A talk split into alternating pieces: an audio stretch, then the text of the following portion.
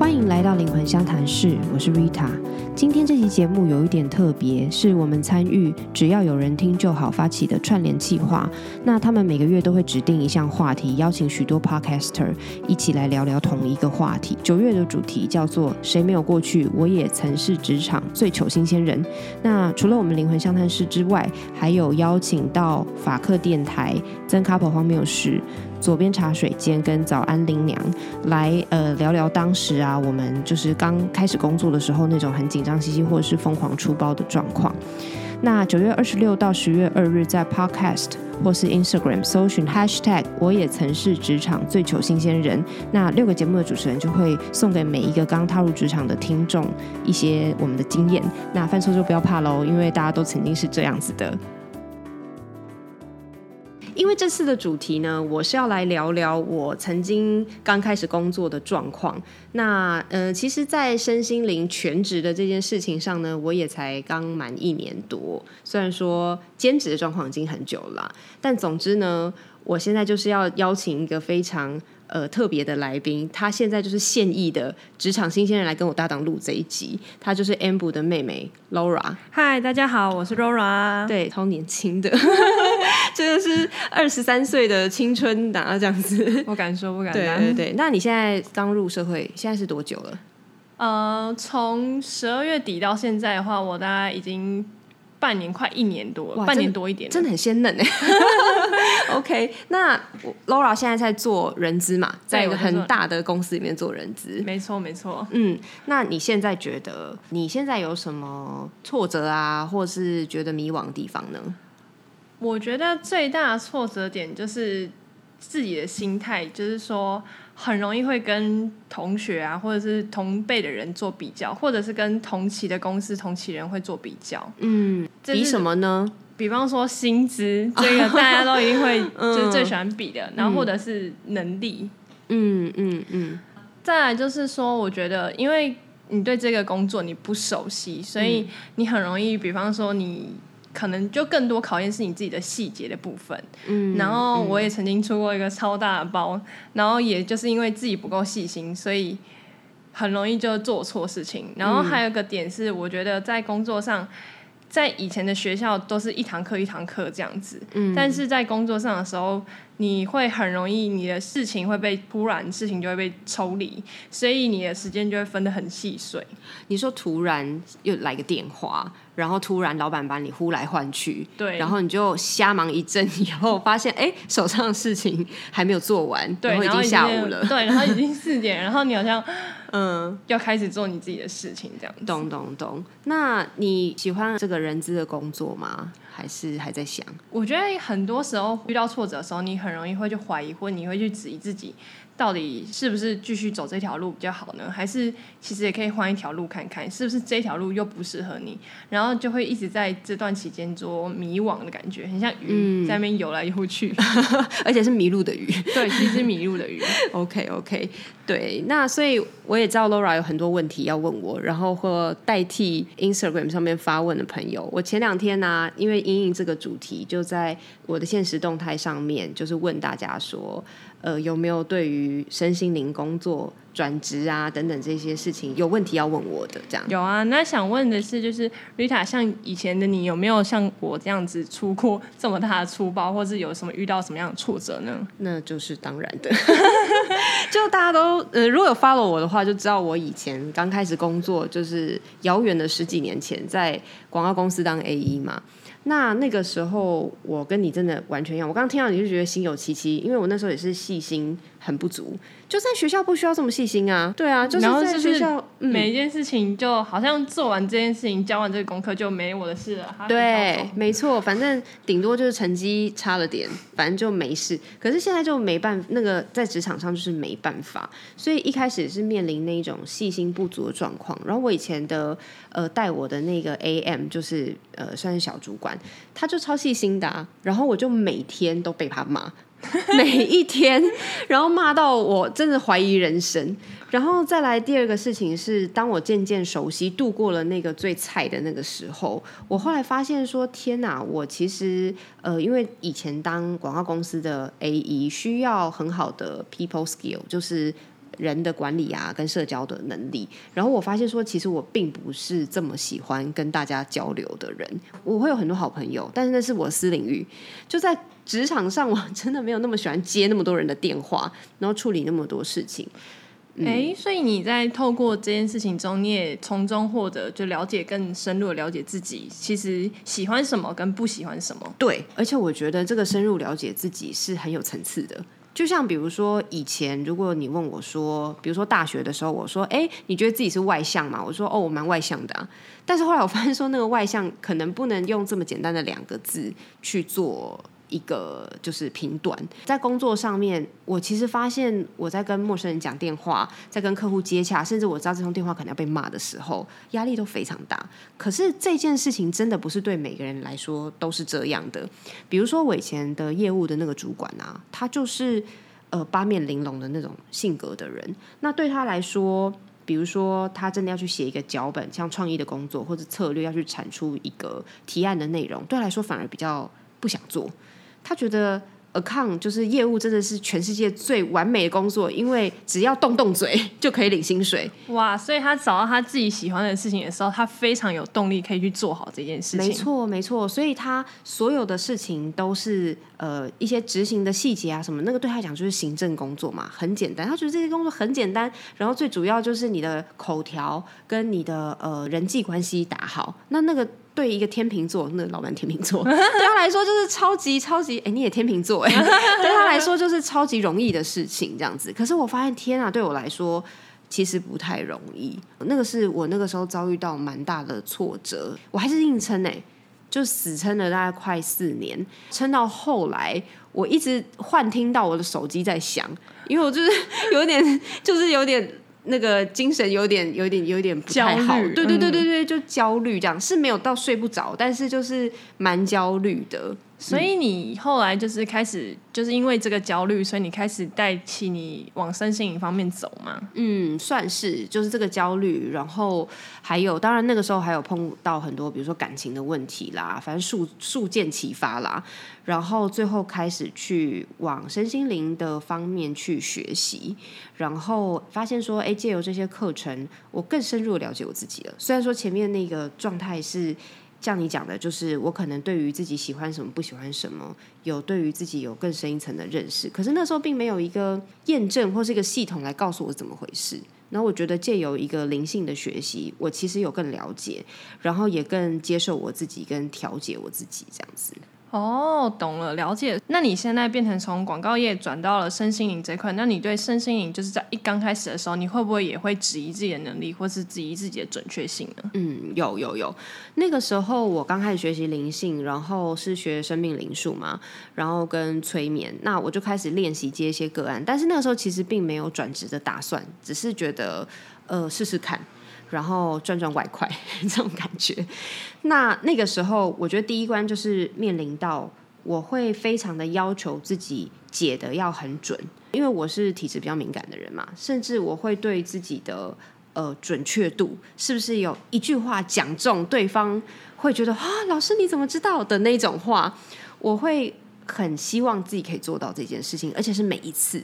所以对你来说，这种其实收到这种赞美，或者对你的自我来说，都是一种肯定。对对，有成就感，有快感。我发现很多刚开始做身心灵的人都会有这个焦虑。嗯，然后 对，因为我就是 Laura 也有跟我一起学占星嘛，然后 Laura 现在也在练习帮大家解盘。对，所以你也体验到这件事情，对不对？就是会，嗯，如果来问的时候，如果讲。可能没有到那么准确的时候，会开始怀疑说，我是不是讲错？我是不是应该要刚才应该不应该那样讲？我应该要讲的更好，他才会有这种怎样怎样的反应？对对对对，了解，对啊。所以我觉得刚开始就是大家都会有的状况这样子，你就会发现说，当你在非常的想要去满足那个成就感的时候，其实你并没有真的用心在这个人身上。这是没办法的事情，因为你的聚焦已经偏掉了，你的专注度都已经走了。没错，你就在想的是我要怎么样博得那一声赞美跟那一个惊奇感，而不是真的在帮助对方疗愈，或是协助他，或是倾听他。我觉得这个是刚转的时候我的一个都有，就是会有这样子的状况。然后再来第二个是。当我的呃个案越来越多的时候，就发现我开始有一段时间是很难去平衡自己的状态跟生活的。它一样就是一种，因为你急着要，其实那时候也不是为了赚钱，因为我有正职，可是你急着要去证明自己。或是觉得要去服务别人，就没有太有办法去兼顾自己的状况。我记得我以前有的时候，因为还要上班嘛，做完一个催眠，我说天哪，就是要睡一个礼拜那种感觉。可是我并没有办法休息，而且我希望尽可能的有机会。所以如果在我觉得很累的时候，有人要来做催眠，我还是会答应这个预约。所以你自己的自身能量就会变得一个很耗能的状态。对，没错，没错。再来就是转做全职的时候，尤其有这个问题，就是担心客源啊。哦，了解，了解。之前有正职，所以没差嘛，就反正当玩票。嗯，最根本的问题就是收入的问题嘛。对，刚转的时候的确会有这个状况发生，他又会回去刚刚那个第二个耗能问题的一个无限回圈，就是说。因为你害怕没有收入，所以就算你很累，你还是会尽量接。所以你的自我的平衡就是失态的状况没错。然后我发现身心灵的工作，因为它本身就是一个跟能量很有关的工作，所以当你自己的能量低落不好的时候，它会非常的直接反映在你的工作的情况跟收入上。这件事情非常的 神奇，它比起一般的工作。因为一般工作有的时候有一些 SOP 啊，然后有一些制度啊、团队啊，你就是把它做完，可能你表现个六十分也还过得去。可是身心灵工作基本上就是你赤裸裸的展现你的能量状态。听起来很像没睡饱之后要去上班，然后上完班之后又要再做 做补习这种之类的，然后又回来一天一天一天的这样子。对对对，就是非常的好这样子。这件事情我到底是怎么去克服的呢？应该你会想知道吧？会啊，慢慢的。对，我觉得我觉得其实无心插柳这个 podcast 真的是蛮有帮助的。当时只是懒得重复解释我的一些想法，所以录了 podcast。没想到是一个无心插柳变成。是来找我的人，他们可能已经在节目上面认识我一段时间了，所以我就不用去担心那个准确度跟能力的问题。等于是说，不需要花很多时间去建立那个信任感，它是已经存在着的事情。这样子，那再来是二跟三，就是我们刚刚讲那个耗能跟担心客源那个问题。我发现真的就是要完完全全尊重自己的状态。那我发现。当我这么做的时候，真的那个磁场跟能量是很不一样的。呃，我评估我自己的状况，真的没有办法接的客户，我就会把它转借给别人，或是我就老实告诉对方说，你要求的这个时间我没有办法。包括嗯，我因为现在想要花更多的时间在准备教课，还有制作牌卡上面，所以嗯，催眠的东西我现在没嗯，就是没有再接了。然后这件事情我也是要非常非常果断的去做一个舍弃，这样子，我觉得这个断舍离是很重要的。就是有你有想做的事情，你的目标也是更明确之后，你会要丢掉一些你自己之前的一些东西，你才可以获得更多。是，然后这件事情也不是为了获得更多而丢掉，而是你真的尊重自己真实的能量状态。你很尊重自己的健康状态、流动状态，然后你很尊重自己的意愿，所以你的状态就会呈现一个圆满的状态。对，让它是比较容易回到圆满状态的状态。好，那我看到就是还蛮多人会好奇，就是广告业的人怎么都转去身心灵的方面的？真的，因为像我那个。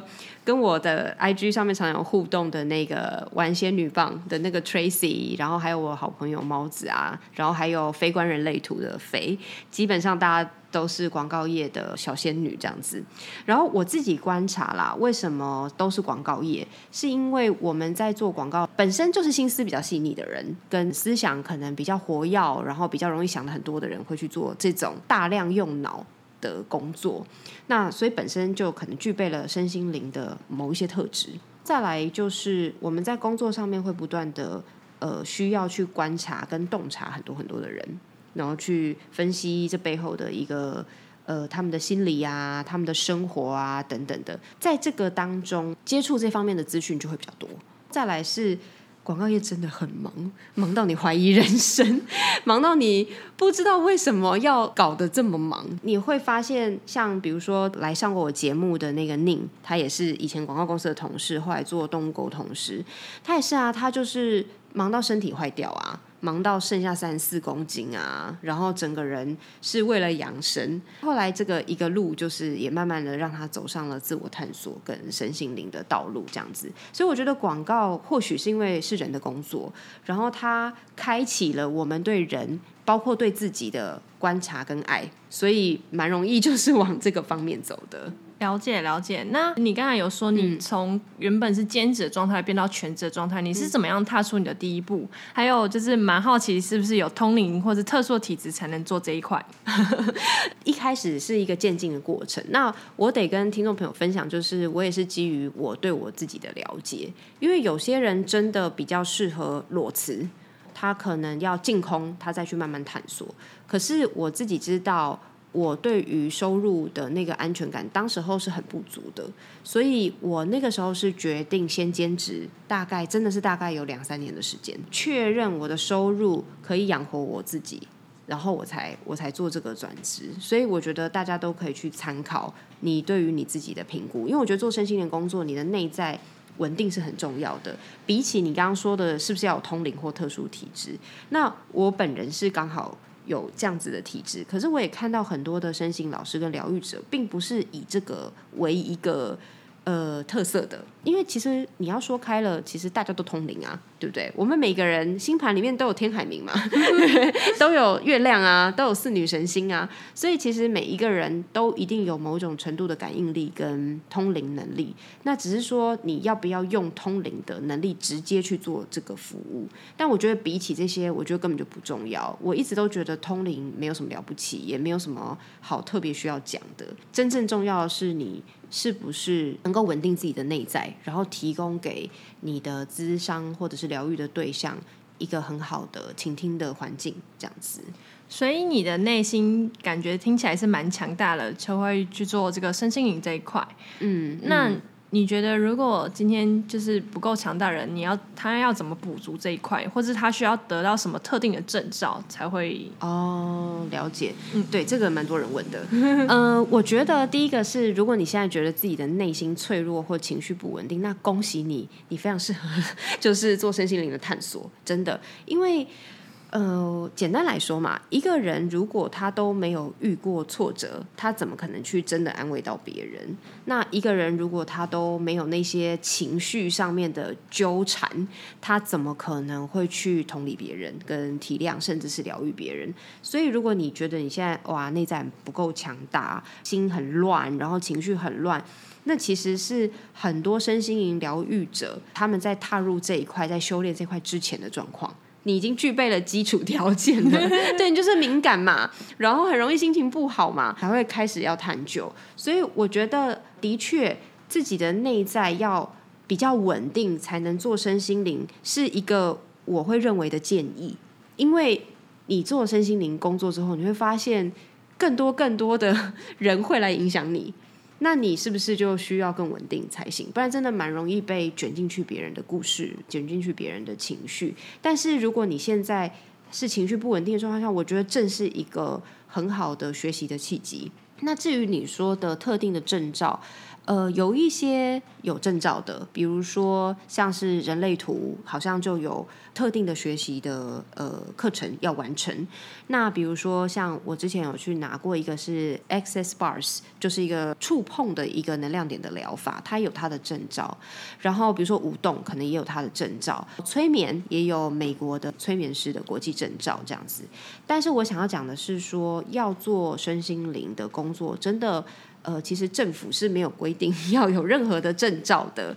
我觉得有一些课程，它是让你更有信心，或是更有一个系统性。但是说实在的，没有特定证照的规定。哎，好，那我看到观众还蛮好奇，就是创造收入这一块的。嗯嗯，那想问一下，Rita 是怎么样创造这块收入的呢？嗯呃，其实现在大部分灵性的工作有一点像是。一种能量跟钱的交换吧，就是你来做疗愈，就像心理咨商一样，你来做某一个疗愈的一个课程，然后或者是来学习，然后支付学费跟这个咨商费这样子。我想大家应该想的不是说怎么去做这种，就是怎么怎么赚钱，而是怎么样会有客源。我想应该是问这个问题。我觉得身心工作就如同我前面讲的，它非常的反映你内在能量的稳定状态。所以，如果你想的是“天啊天啊，我做这个会不会饿死啊？会不会没钱呐？”你这种匮乏跟丰盛不足的状态，它绝对绝对会反映在你的客源上。老实说，不瞒各位，真的的确遇到很多的，不管是刚开始的朋友啊，或者是同行的人啊，呃，都有这样子的状况，就是呃能量不足，然后哎一段时间怎么都没有人找他。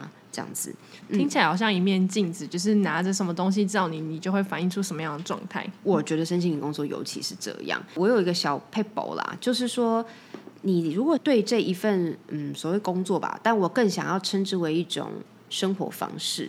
你如果对这样子的灵性身心灵的生活方式有兴趣的话，应该想着是你想创造什么，而不是你想要创造多少收入。目标本来就不是钱。目标应该是你想要创造什么样的关系，你想要创造怎么样的生活？我觉得这是比较重要的。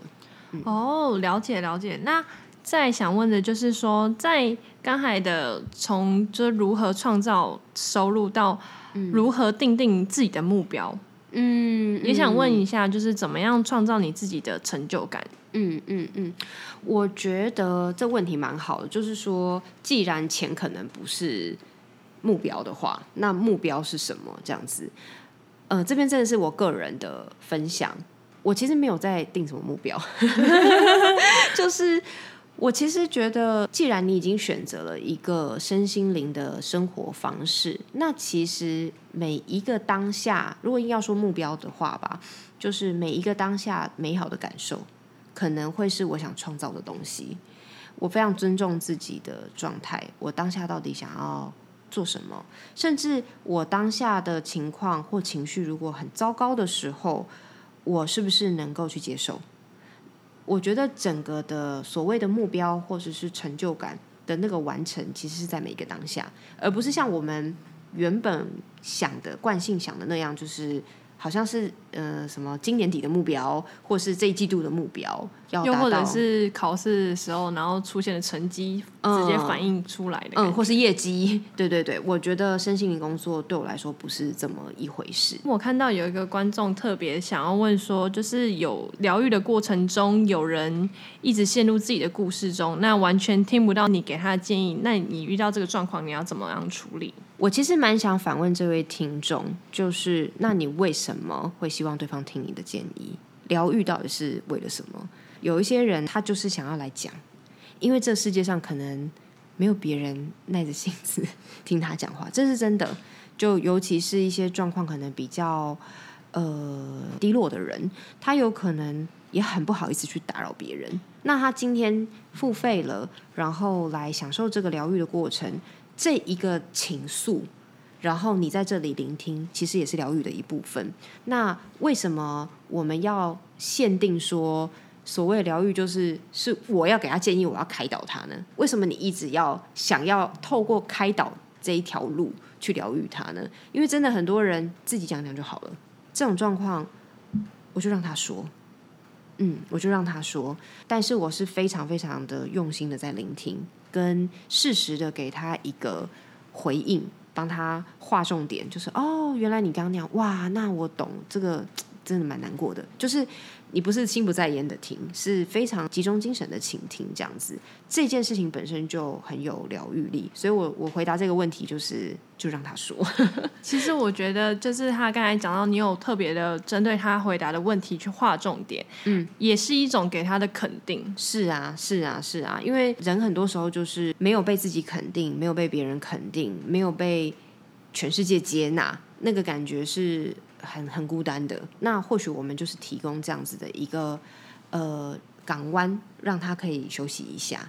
好啊，那我最后想问你，其实你会想要怎么样建议，就是踏入身心里的这些初学者呢？修心比任何的技术系统工具都更重要。甚至如果我们学了某一种系统跟工具，它其实对我来说是更好的、更明确的来帮助我们了解自己。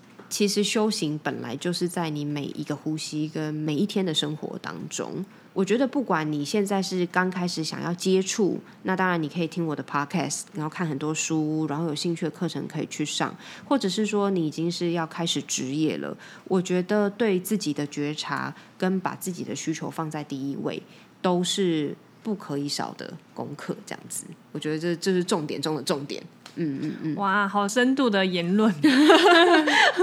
对啊，所以 Laura，因为我觉得人资也是某种。方面的咨商师，你在做职涯的咨商师，对对，就是给不管是来的人或者是离开的人一个港湾的感觉。对啊，对啊，对啊，所以你也是在做相关的工作，而且你还会星盘。